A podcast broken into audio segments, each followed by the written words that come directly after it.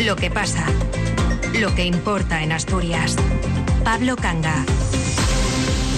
Buenas tardes. El ministro de Industria Jordi Ereu afirmaba la semana pasada, cuando en el Congreso le preguntaron por la supuesta ola de desindustrialización que amenaza España, que entre sus preocupaciones de primer orden está una empresa que él calificó de vital para España y para Asturias, ArcelorMittal. El caso es que la percepción no es unánime y hay quien cree que Asturias y España podrían perfectamente prescindir de Arcelor. Lo que es vital es la capacidad de producir acero en territorio nacional y particularmente para nosotros de producirlo aquí en Asturias, con o sin Arcelor. Es el nuevo lema de algunos sindicatos y partidos políticos a la izquierda del PSOE e incluso en algunos sectores del Partido Socialista Asturiano. Porque sí, la negativa a la propuesta de nacionalización de Arcelor no es unánime en el seno del gobierno del Principado. El presidente de la comunidad, Adrián Barbón, fue tajante el viernes pasado a la hora de cortar de raíz el debate y no dar vuelo alguno a la idea planteada, siquiera como hipótesis, por la agrupación socialista de Gijón. Sin embargo, en el seno de su gobierno hay quien cree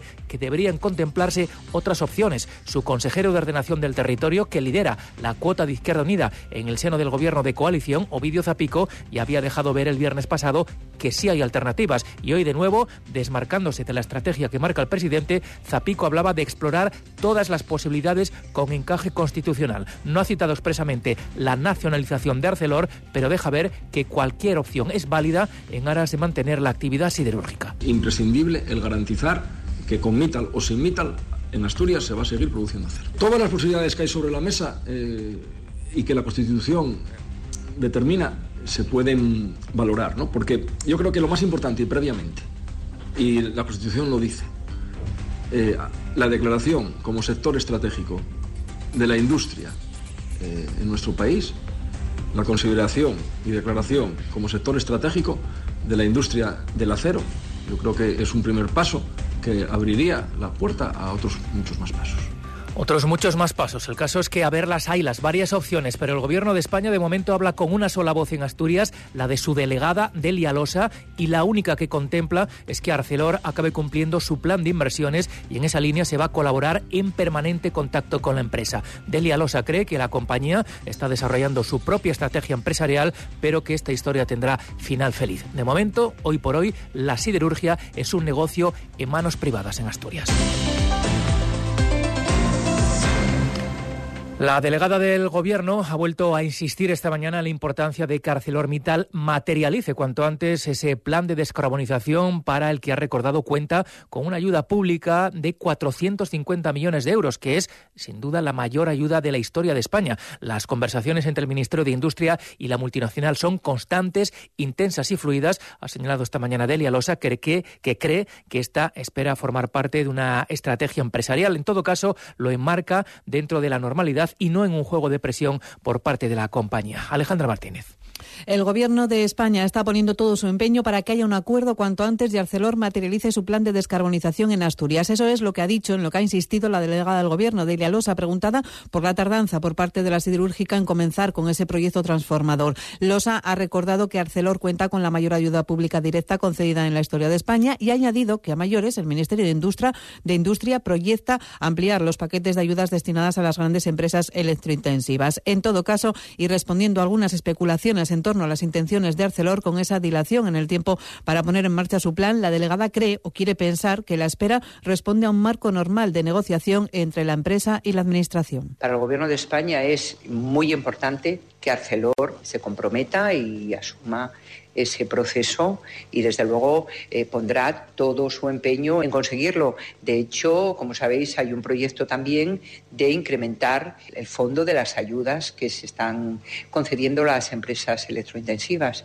Y bueno, ahí también eh, Arcelor se beneficia, o sea que forma parte de, lógicamente, de, la estrategia de las empresas, intentar, bueno, pues eh, conseguir el mayor apoyo posible por parte de las administraciones públicas.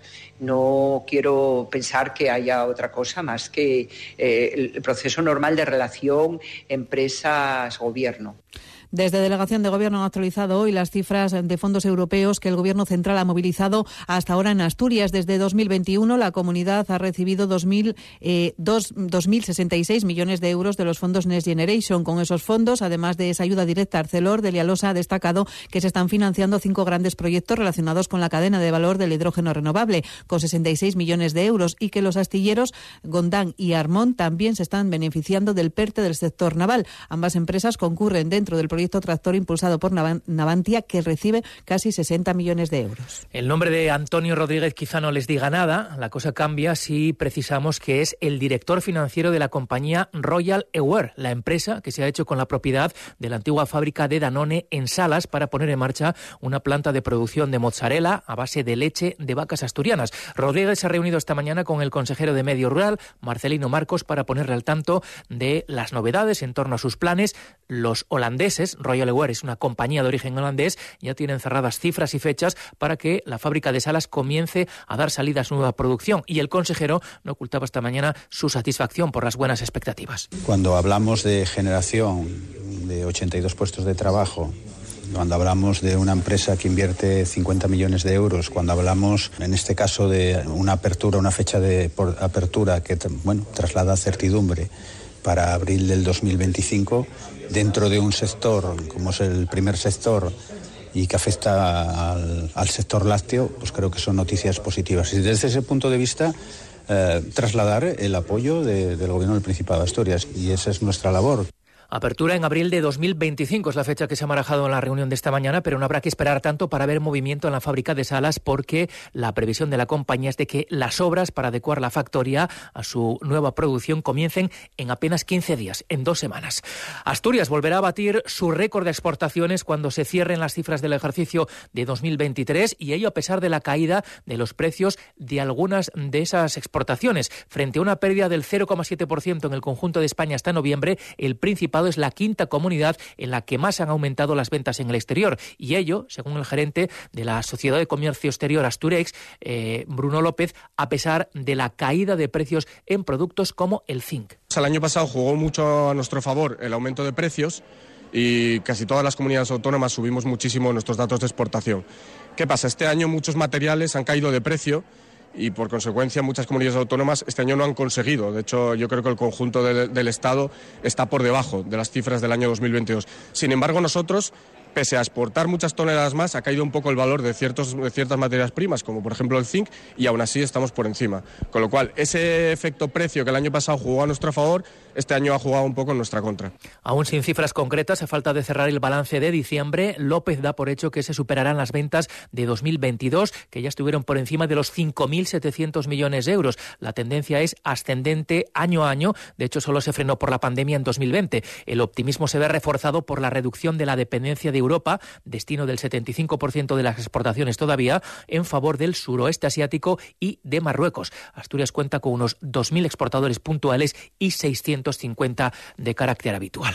La Unión Comarcal de Comisiones Obreras de Siero se ha posicionado esta mañana rotundamente en contra de la instalación de más equipamientos comerciales de gran tamaño en el centro de la región. La Cámara de Comercio de Oviedo y el Ayuntamiento de Siero habían reclamado todavía ayer más agilidad en la reforma de las directrices de comercio interior de las que depende la instalación en Bobes de otra gran superficie comercial. Comisiones Obreras dice que no hay más margen y que estamos ya al borde del colapso de ese sistema de grandes superficies. Jesús Martín. Frente a las voces que piden cambios en la normativa, que en palabras de Comisiones Obreras supondría una verdadera barra libre para todos estos gigantes de la distribución, el sindicato apuesta por reforzar el apoyo al comercio de proximidad y por evitar la instalación de nuevas grandes superficies.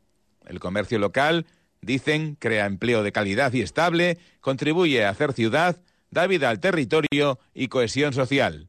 Viviana Martínez es la secretaria general de Comisiones Obreras de Cielo Piloña. Ha, habido declaraciones tanto del director de la Cámara de Comercio de Oviedo como del alcalde de Ciero y bueno, pues mm, no sabemos en qué va a acabar, si va a haber un cambio de directrices o no, pero la postura de, de comisiones obreras, como decía, pues es de preocupación ante esa posibilidad, tanto por una cuestión de empleabilidad como, como decía, bueno, pues por la asfixia que puede suponer para, para el comercio de proximidad.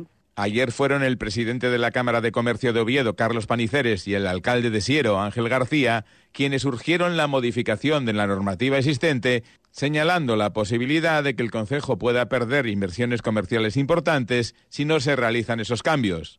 Paniceres explicó que Asturias es una de las comunidades con las normativas más restrictivas con respecto a sus regiones limítrofes, lo que supone una desventaja y puede motivar la fuga de esos proyectos hacia territorios vecinos.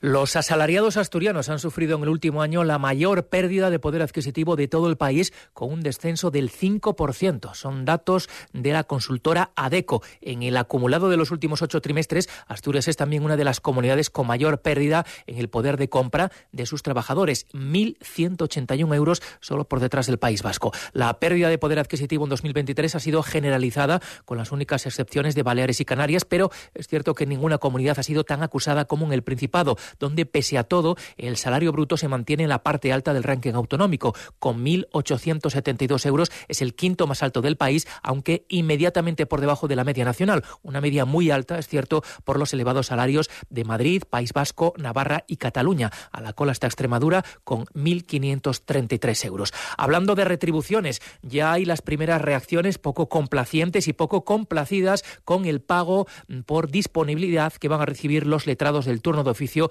que realizan guardias de asistencia. Se lo contábamos ayer, 90 euros cuando no atiendan a detenidos y 104 por cada caso si lo hacen. La portavoz de este colectivo en Gijón, Verónica Fulgueiras, cree que la mejora es insuficiente y hoy ha reclamado al Principado que deje de maltratar a estos profesionales. No aborda el problema real, es más, ni se le acerca. Trabajamos todos los días del año las 24 horas. Si tenemos un accidente de una guardia, no tenemos seguro no nos lo cubren. Si caemos enfermos, no tenemos baja. De la conciliación familiar, mira, no conozco ningún abogado que sepa lo que es la conciliación familiar. No sé qué es eso. Somos trabajadores, esclavos de un gobierno supuestamente progresista. Los letrados del turno de oficio dicen que van a seguir luchando por el respeto a su profesión y por darle la dignidad que se merece.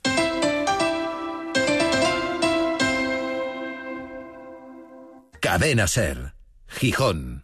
Enamórate de tu casa. Anre Decoración. Esos detalles que marcan la diferencia y te hacen sentir especial. Mucho más que cortinas, alfombras, edredones, cojines, porque en Anre Decoración te asesoramos, instalamos y te damos la mejor financiación. Y ahora con descuentos de hasta el 50%. Ven a Anre Decoración. Te vas a enamorar de tu casa. Si crees que has nacido para la fisioterapia o la logopedia, convierte tu talento en una profesión de futuro en las escuelas universitarias Invernat Cantabria.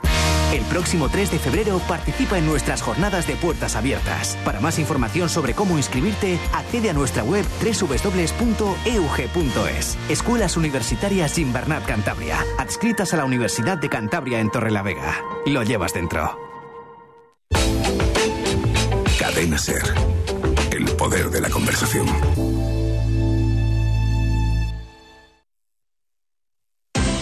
Hora 14. Asturias. Atentos en las próximas semanas a la definición de la futura sede de la Agencia Estatal de Salud Pública. El Consejo de Ministros ha aprobado esta mañana la creación de este nuevo organismo clave para prevenir y para hacer frente a situaciones como las que se vivieron durante la pandemia de COVID-19. Son varias las comunidades que esperan beneficiarse de la disposición del gobierno de Pedro Sánchez de avanzar en la descentralización geográfica de este tipo de organismos. Pero Asturias parece contar con credenciales que la avalarían para acoger este nuevo instituto. Ya lo defiende quien fuera director general de Salud Pública del Principado en la pasada legislatura, precisamente durante parte de la pandemia, el ahora diputado por sumar Rafael Cofiño. Desde su experiencia dice que Asturias es el lugar idóneo para asentar esta agencia estatal. Asturias ha sido un referente en diferentes temas mm, relacionados con salud pública en, la época prepandémica, ¿no? la creación de los observatorios de salud, los programas de educación afectivo-sexual, eh, la implantación de programas como el programa de prevención de salud bucodental, prevención de hipoacusias o todo el trabajo que se ha venido desarrollando en los municipios asturianos en salud comunitaria y en promoción de la salud. Asturias es además referente en diferentes áreas de investigación y de formación. Eh, actualmente somos una comunidad referente en formación a profesionales de medicina y enfermería familiar y comunitaria y todo, todo, todo eso hace que seamos unos candidatos idóneos para acoger esta estructura de, de la Agencia Estatal de Salud Pública.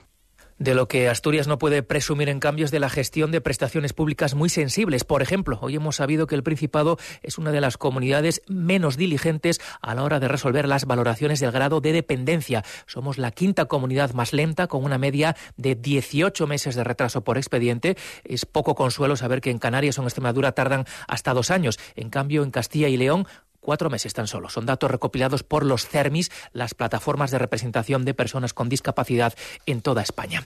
Y la Consejería de Vivienda anuncia hoy que va a poner en marcha un sistema de alerta temprana para evitar acumulaciones de deudas en Vipasa, la sociedad de vivienda pública del Principado, que puedan acabar en desahucio. El consejero Ovidio Zapico ha anunciado esta mañana la contratación de un gerente para esta empresa pública que gestiona las 9.500 viviendas de las que es titular el Principado y su primer encargo será recuperar el Departamento Social de Vipasa, al que estará vinculado ese nuevo mecanismo. Ángel Fabián. En los próximos días aparecerán en el Boletín Oficial del Principado, en el BOPA, las bases para la contratación del gerente de Vipasa. Zapico le pone ya algunos deberes.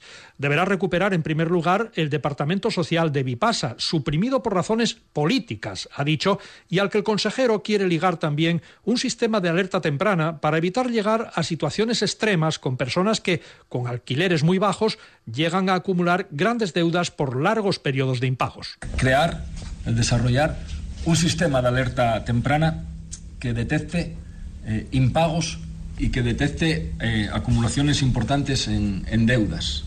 Porque queremos proteger a esos inquilinos, a esas inquilinas que acumulan eh, deudas de 5, 6, 7, 8, 9 mil e incluso 10 mil euros cuando al mes pagan rentas inferiores a los 100 euros.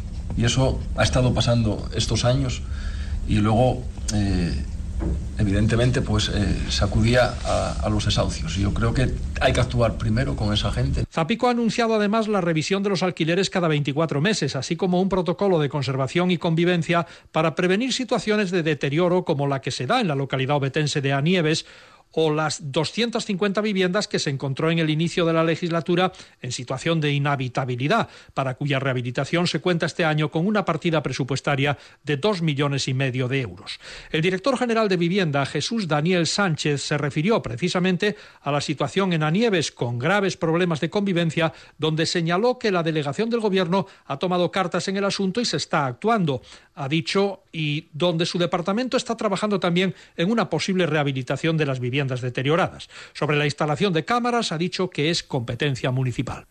El Gobierno de España saca pecho hoy del impacto en Asturias de sus principales medidas sociales. Esta mañana en la delegación del Gobierno se han presentado datos como los que indican que en Asturias se está creando más y mejor empleo, como los 380.000 cotizantes a la Seguridad Social, una cifra récord de afiliados. Señalan, son casi 16.000 más que en diciembre de 2018 en términos porcentuales se trata de un incremento de algo más del 4%. Del mercado laboral también se destaca el incremento de un 180% de la contratación indefinida desde 2019 gracias a la reforma laboral, además de la reciente subida del salario mínimo profesional del que se van a beneficiar unos 40.000 asturianos. Además se destacan este balance los 21 millones de euros en becas que reciben en Asturias 11.300 jóvenes estudiantes. Otras medidas sociales son el ingreso mínimo vital que llega en Asturias a más de 19.300 familias con más de 45.000 miembros, de los que casi 17.000 son menores de edad.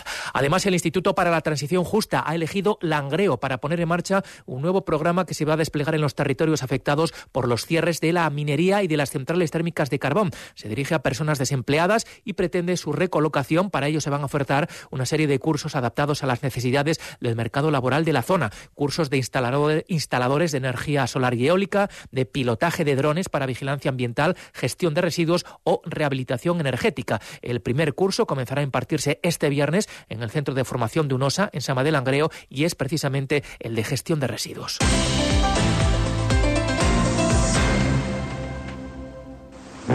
Mes del crucero en azul marino. Ahora el mejor precio con hasta 10% de descuento. Resérvalo por solo 50 euros y sin gastos de cancelación. Y además Niños gratis. Reserva hasta el 28 de febrero en Agencias Viajes Eroski o Azul Marino. Y este mes, pon rumbo a tu crucero soñado. Hora 14. Asturias.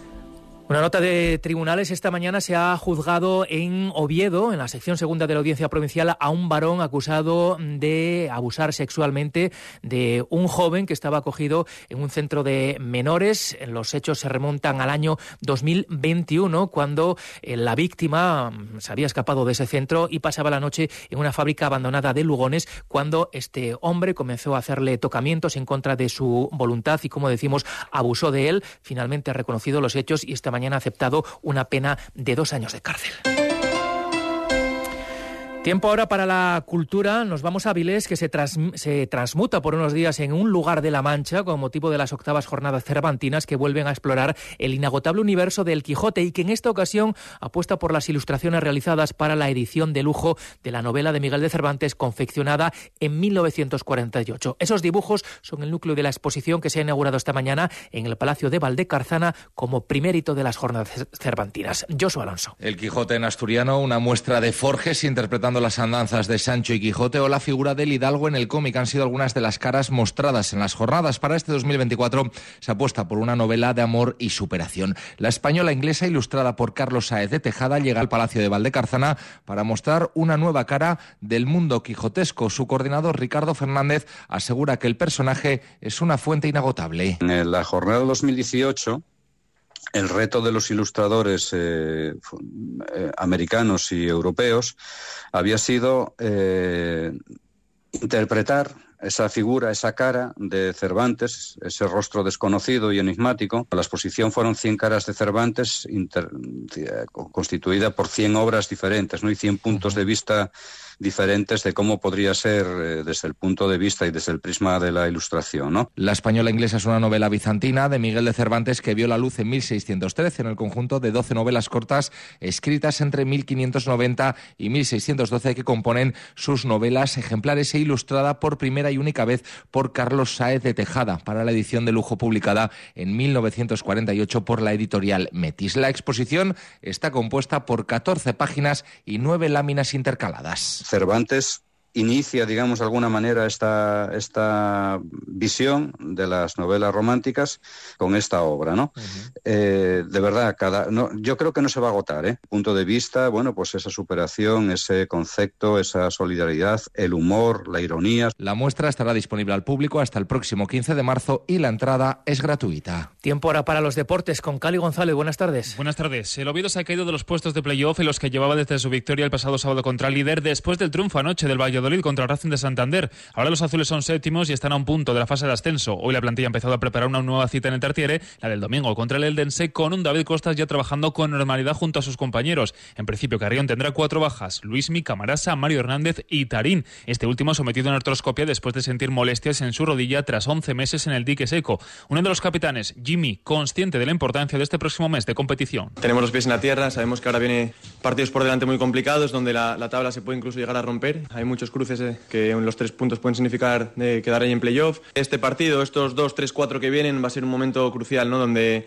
tenemos que dar un golpe encima de la mesa, saber lo que queremos e intentar estar, pues como no, en la parte alta de la tabla. Y un horario que hemos conocido y no ha gustado nada a la afición del Oviedo es el de la jornada 28 cuando visite al Valladolid. Un desplazamiento siempre marcado en rojo en el calendario y un partido que finalmente se jugará por semana, viernes 23 de febrero a las 8 y media de la tarde. Y el Sporting mantiene su cuarta plaza, aunque desde anoche empatado con el Valladolid. El equipo gijones descansa hoy mientras espera el diagnóstico de la lesión de Víctor Campuzano. Se da por hecho que tiene una lesión muscular que le impedirá jugar el lunes en Zaragoza, donde podrá volver Jurjevic. Y el presidente ejecutivo David Guerra, en una acto de la Liga detallaba que el club destinará 17 de los 28 millones de los fondos CVC a las mejoras de mareo y el Molinón. El Principado decidió hace 24 horas desactivar el protocolo por contaminación para la zona de Oviedo, pero el caso es que ahora mismo la situación vuelve a ser de calidad del aire muy desfavorable en el entorno del Palacio de los Deportes de la capital y también en Lugones, en Siero, misma situación en Gijón, en el Lauredal y en Avilés, en el Matadero. Y lo peor es que continúa la situación de estabilidad meteorológica, sin lluvia a la vista, pese a que hoy los cielos presentan abundantes nubes y con temperaturas que han bajado algo con respecto a las de ayer, pero que siguen siendo inapropiadas para alturas del año. Ahora mismo la máxima, los 17 grados y medio que marcan los termómetros en Mieres del Camino.